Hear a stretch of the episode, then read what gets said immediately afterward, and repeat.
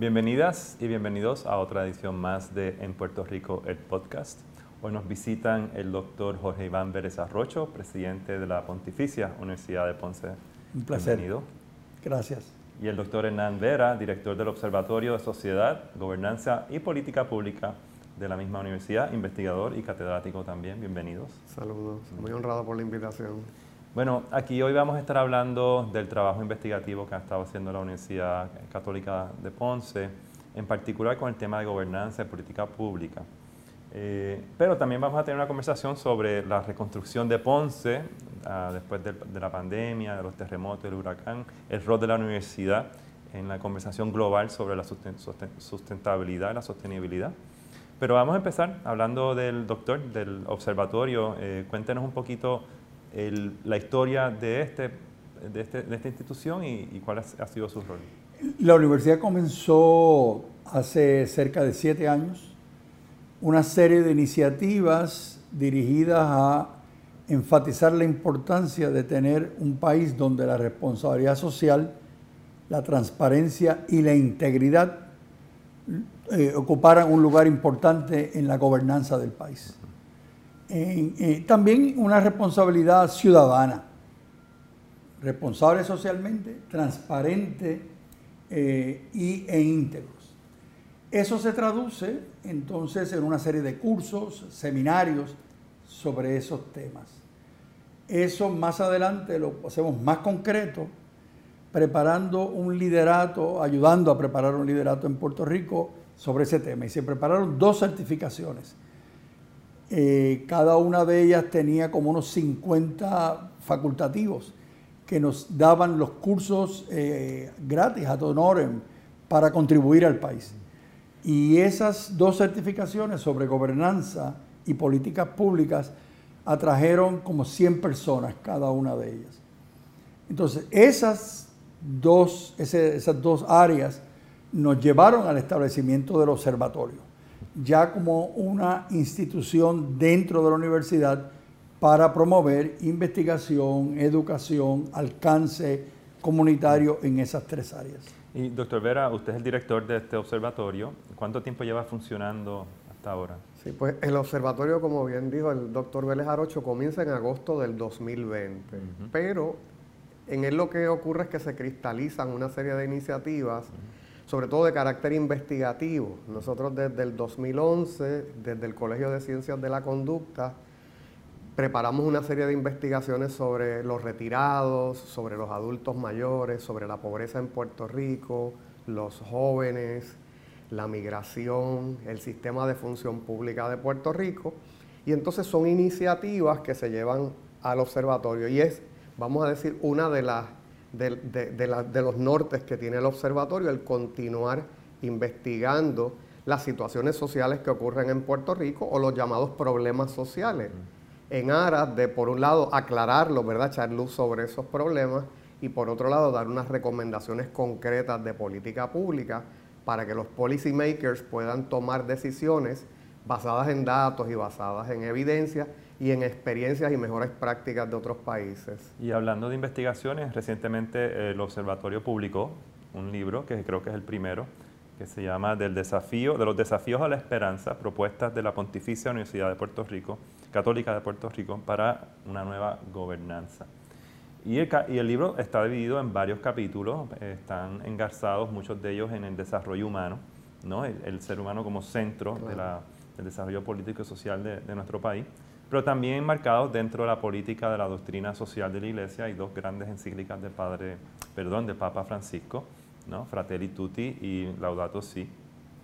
Vamos a hablar un poquito entonces de, las propuestas, ¿no, doctor Vera, de este libro. Eh, ¿Cuál usted diría que es la aportación principal que hace esta investigación al, discurso público? Pues este libro, vamos a decir, son unas aportaciones que la Pontificia Universidad Católica de Puerto Rico quiere hacer a, la gobernanza del país.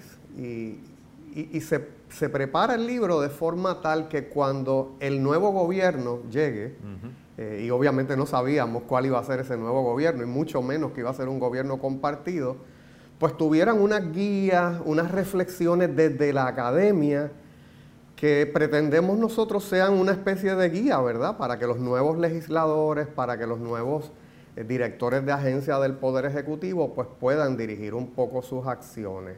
Así que reunimos cerca de 11 investigadores de la universidad en áreas diversas como es la economía, la arquitectura, las ciencias ambientales, la administración pública, el derecho, la teología, la filosofía, produciendo entonces una obra de más o menos siete capítulos, uno dedicado a la educación, otro dedicado a la economía y, el combate contra la pobreza, uno dedicado a los sistemas de salud, otro dedicado al fortalecimiento de las instituciones gubernamentales, siguiendo por un capítulo de cómo se va a, fortalecer el poder legislativo mediante auditoría de la legislación y programas, y un capítulo dedicado pues a la participación ciudadana.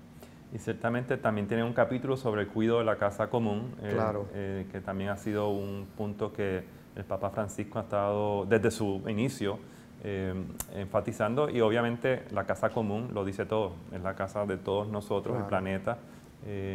Y en ese sentido, doctor Vélez Arrocho, cuéntenos un poquito de cómo se enmarca esta investigación y este libro dentro de estas dos encíclicas que el Papa ha escrito. esas dos encíclicas nos eh, marcaron el camino.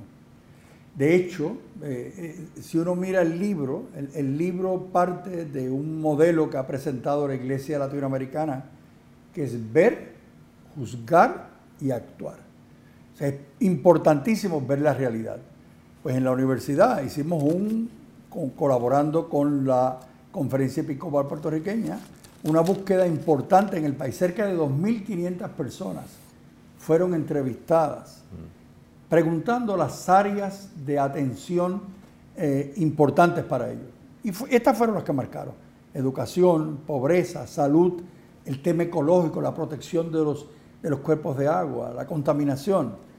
Entonces, vimos la realidad, entonces la juzgamos. ¿Y qué utilizamos para juzgar? Lo que tú acabas de mencionar. Eh, Fratelli Tutti, más recientemente, Laudato Si, Evangelii Gaudium, o sea, aquellos, eh, aquellas encíclicas, exhortaciones apostólicas del Santo Padre que nos ayudaban a juzgar nuestra realidad. Entonces el libro está, concentra en las propuestas. ¿eh? Claro, en la universidad esto nos va muy de cerca porque nosotros tenemos un instituto de doctrina social establecido hace muchos años. Y entonces ah, el, instituto ha estado desarrollando actividades también a lo largo de estas encíclicas del, Papa, del Papa Francisco que nos han estado dando norte de por dónde nosotros deberíamos de ir. Como decíamos en el Congreso de Católico Vida Pública la semana pasada, por dónde deberíamos de ir en términos de la acción de los cristianos. Y en ese sentido, doctor Vera, ¿cuál usted diría que son los dos o tres hallazgos principales en cuanto a propuestas de política pública de, este libro que usted considera que son los más relevantes? Son bien variadas y, son difíciles, pero voy a tocarte algunas. Por ejemplo, en el área de ciencias ambientales se habla de que hay que eh, establecer una prohibición total de construir en la franja marítimo terrestre.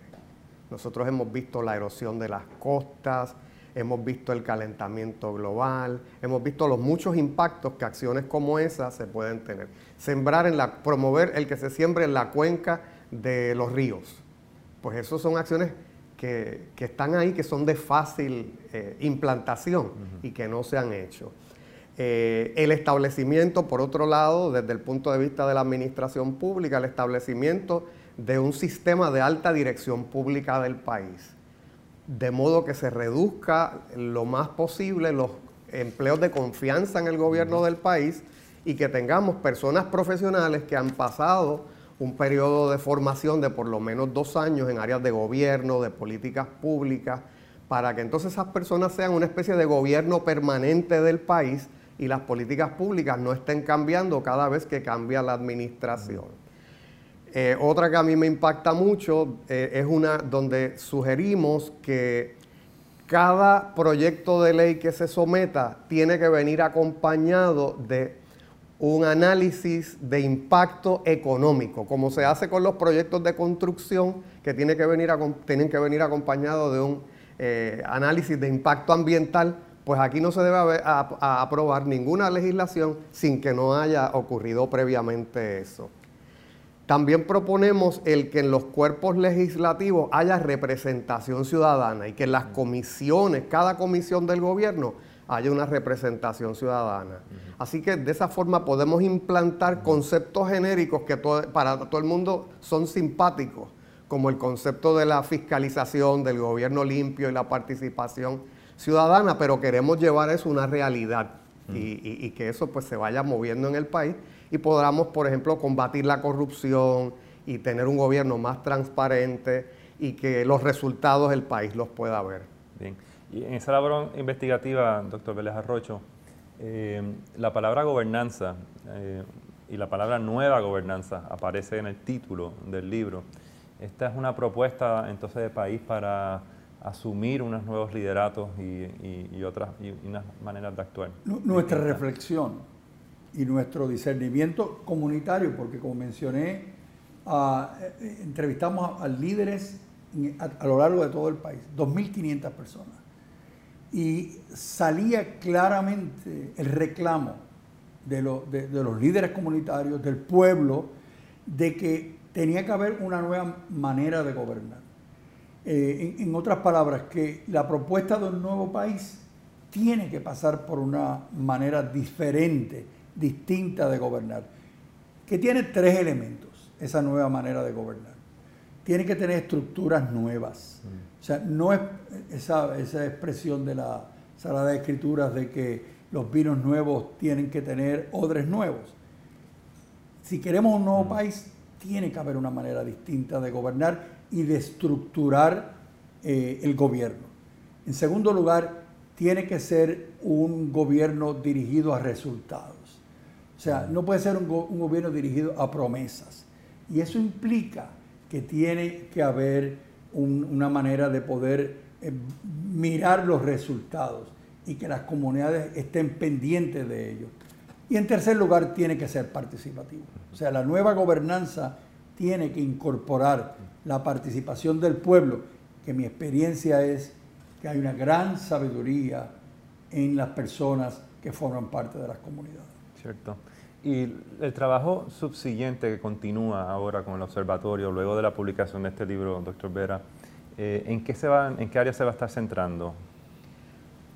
Nosotros tenemos varias áreas de intervención. Por ejemplo, en, el área de investigaciones, acabamos de comisionar un estudio sobre el impacto de la pandemia provocado por el COVID-19 en la educación de kinder a grado 12.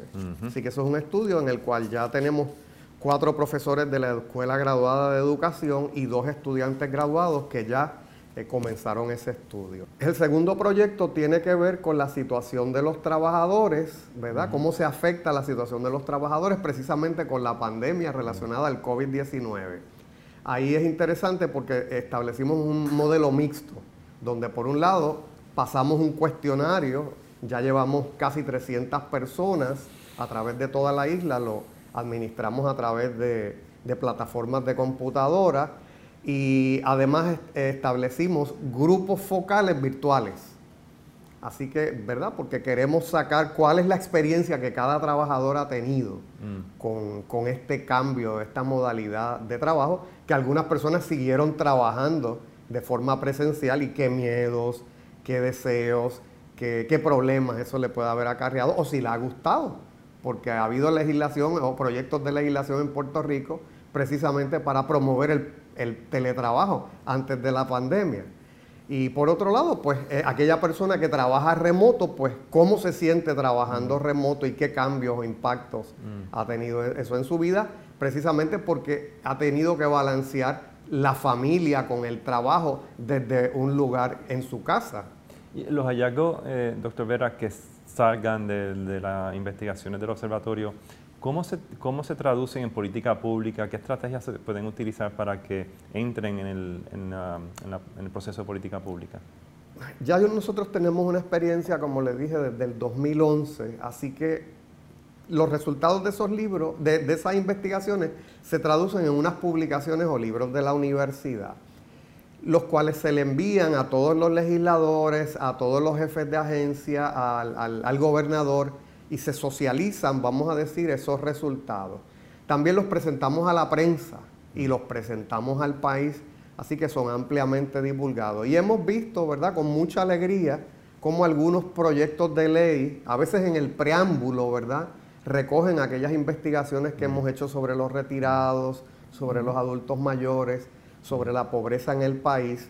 Así que como bien decía el presidente, ¿verdad? Estamos proponiendo este modelo de gobernanza, un modelo de, múltiples, múltiples polos, eh, eh, ¿verdad? Gobernando desde la ciudadanía, para la ciudadanía.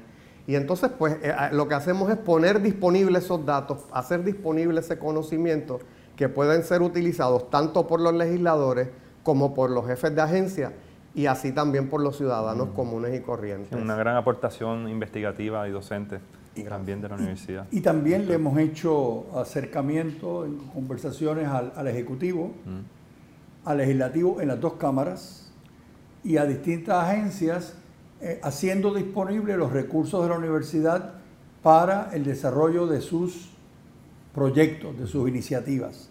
Eh, son conversaciones que se han hecho personalmente eh, y, le hemos dado seguimiento a ello, ¿verdad? Ah, por ejemplo, puedo destacar las iniciativas que ya van a comenzar en, un tema que es tan importante en el país como son las personas que están en las cárceles. Así que hemos tenido ya reuniones con la secretaria de corrección y se van a iniciar ya en el mes de, mayo eh, colaboraciones concretas, específicas, con los reclusos, con los eh, oficiales de custodia y estamos incorporando a las familias de los reclusos también. Es un proyecto ambicioso, pero hemos recibido eh, con gran satisfacción la apertura de la secretaria, ella personalmente, para desarrollar estos proyectos. Doctor Vélez Arrocho, la pontificia lleva como casi 10 años celebrando unos diálogos ¿no? Eh, con eh, la comunidad académica de, todo Puerto Rico, unos congresos. Eh, el último se celebró precisamente, usted referencia, hizo referencia hace poco, ¿no? a la semana pasada, y los han llamado Congreso de Católicos y Vida Pública. y en este último de la semana pasada, se aspira a que desde la Pontificia Universidad Católica de Puerto Rico se geste un proyecto de paz, ¿no? Eh, luego de una pandemia que ha sido violenta en muchos sentidos, un terremoto que fue violento en muchos sentidos y después del, huracán. Eh, este año fue la edición número 9. Eh, ¿Cuál usted diría que, fue el saldo de este, de este conversatorio en, términos generales? Mira, yo lo decía a mi directora de comunicaciones, Yaribet que eh, este Congreso demostró la madurez de los congresos. Eh, eh, en, tres áreas, yo diría. ¿verdad? En, primer lugar, la centralidad de los temas. Entonces, fue un Congreso que, se, que giró alrededor de la última encíclica del Papa, Todos somos hermanos. Y las palabras eran, que resonaban en la encíclica, eran ah, conflicto, reconciliación y hermandad. El Papa insistió profundamente en esa encíclica, que los conflictos no pueden esconderse. ¿eh?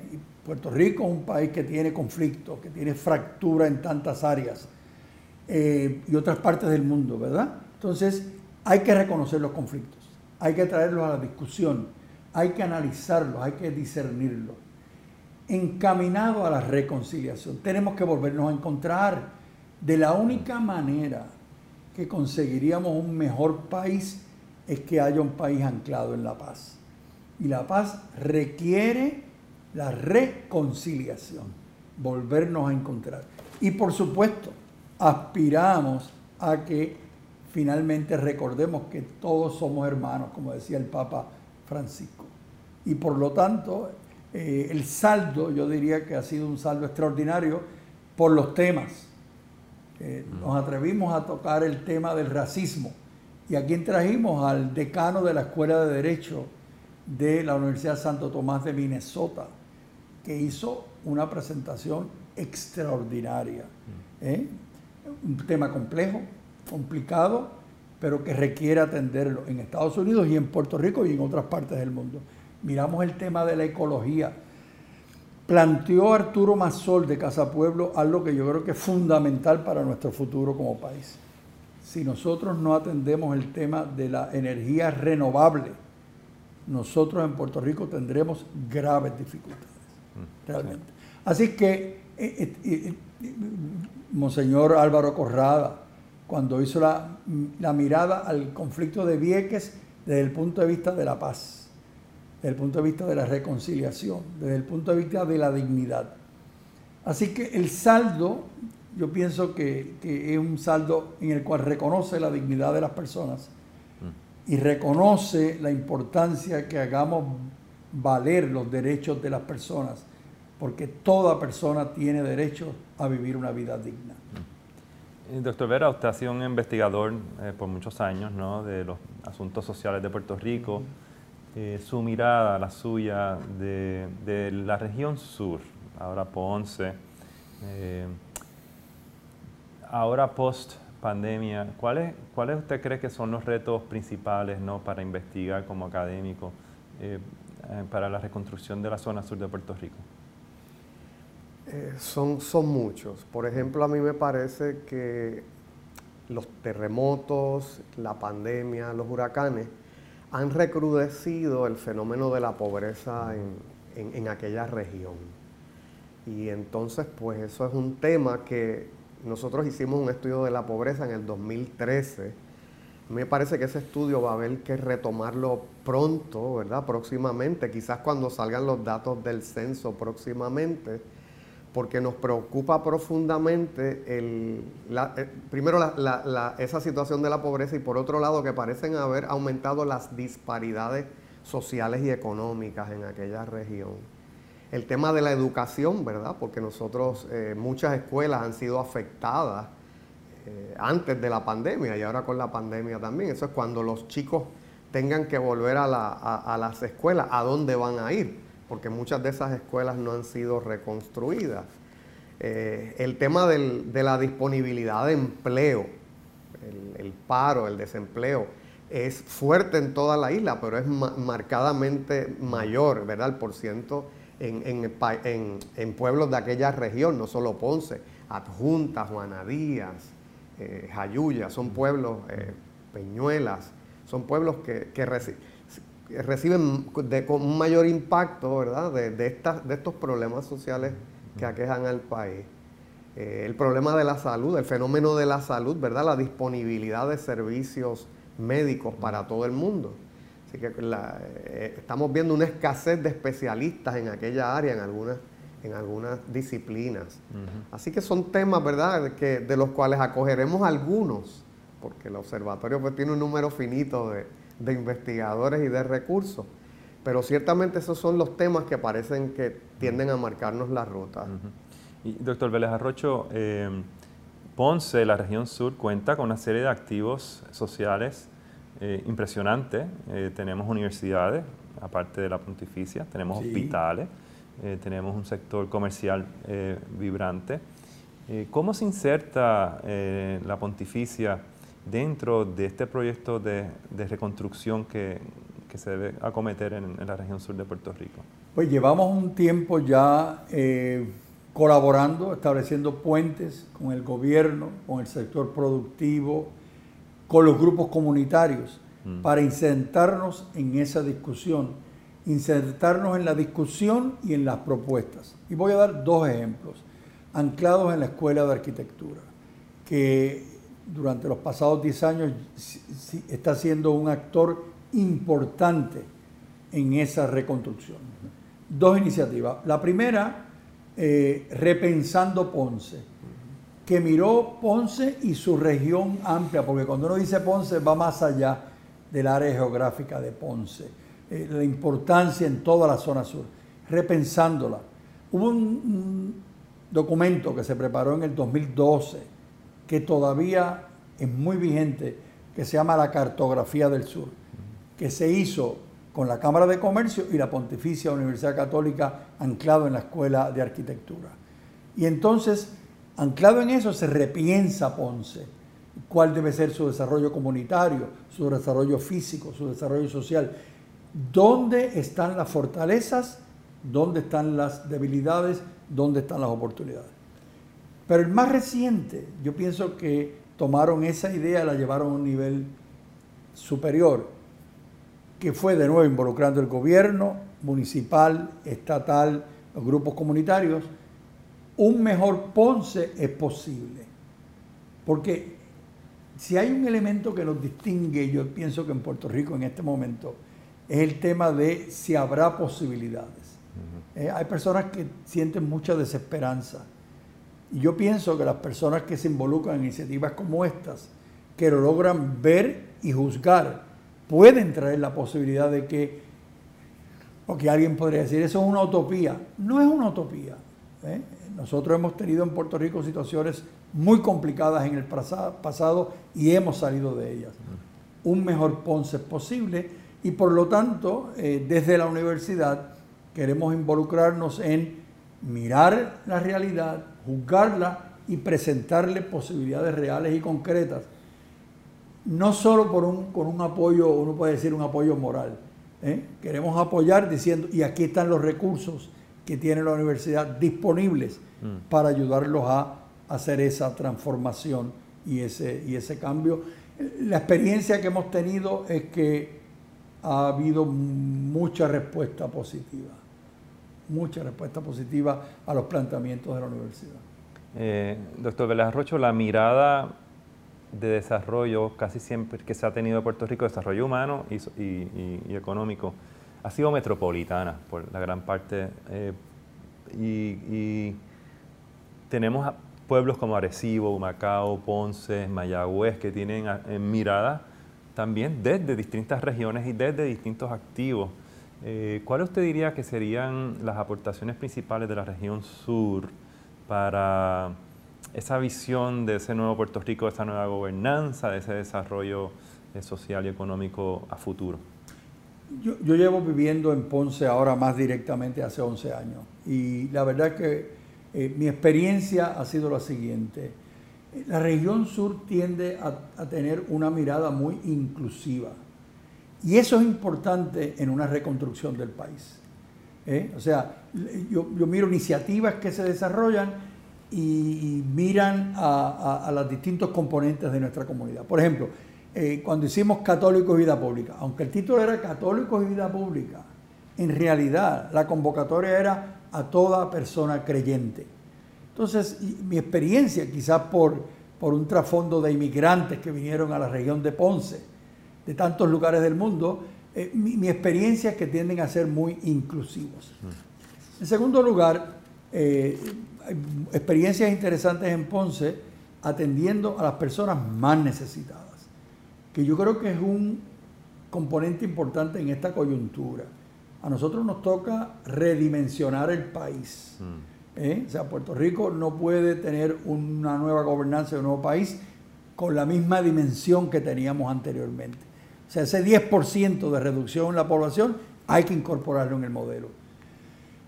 Pero hay que incorporarlo pensando en los que menos tienen. Esa, esa reducción de la brecha que mencionaba Hernán es fundamental. Y eso, mi experiencia, voy a mencionar, por ejemplo, todas las iniciativas de Sorisolina, de Citerisolina, que temprano era profética diciendo, hay que atender a los más necesitados. Tenemos la obligación de poner los que tienen un poco más al servicio de los que menos tienen. Y tercero, yo creo que algo importante en el área sur es su atención a la juventud. Tú mencionabas que la región sur es una región universitaria. Lo es. Las mejores universidades del país están presentes en, Ponce, la Universidad de Puerto Rico, la Pontificia Universidad Católica, la Interamericana, Caribbean University, están presentes, en la región sur. Así que ese, ese interés en la juventud, yo creo que es un componente importante para traducirlo a, cómo el país debe enfrentar eh, su futuro y, y sus complejidades. Doctor Jorge Iván Vélez Arrocho, muchísimas gracias Un por estar acá en el podcast de en Puerto Rico y el doctor Hernán Vera, gracias también por estar con nosotros acá. Honrado. Un placer estar contigo.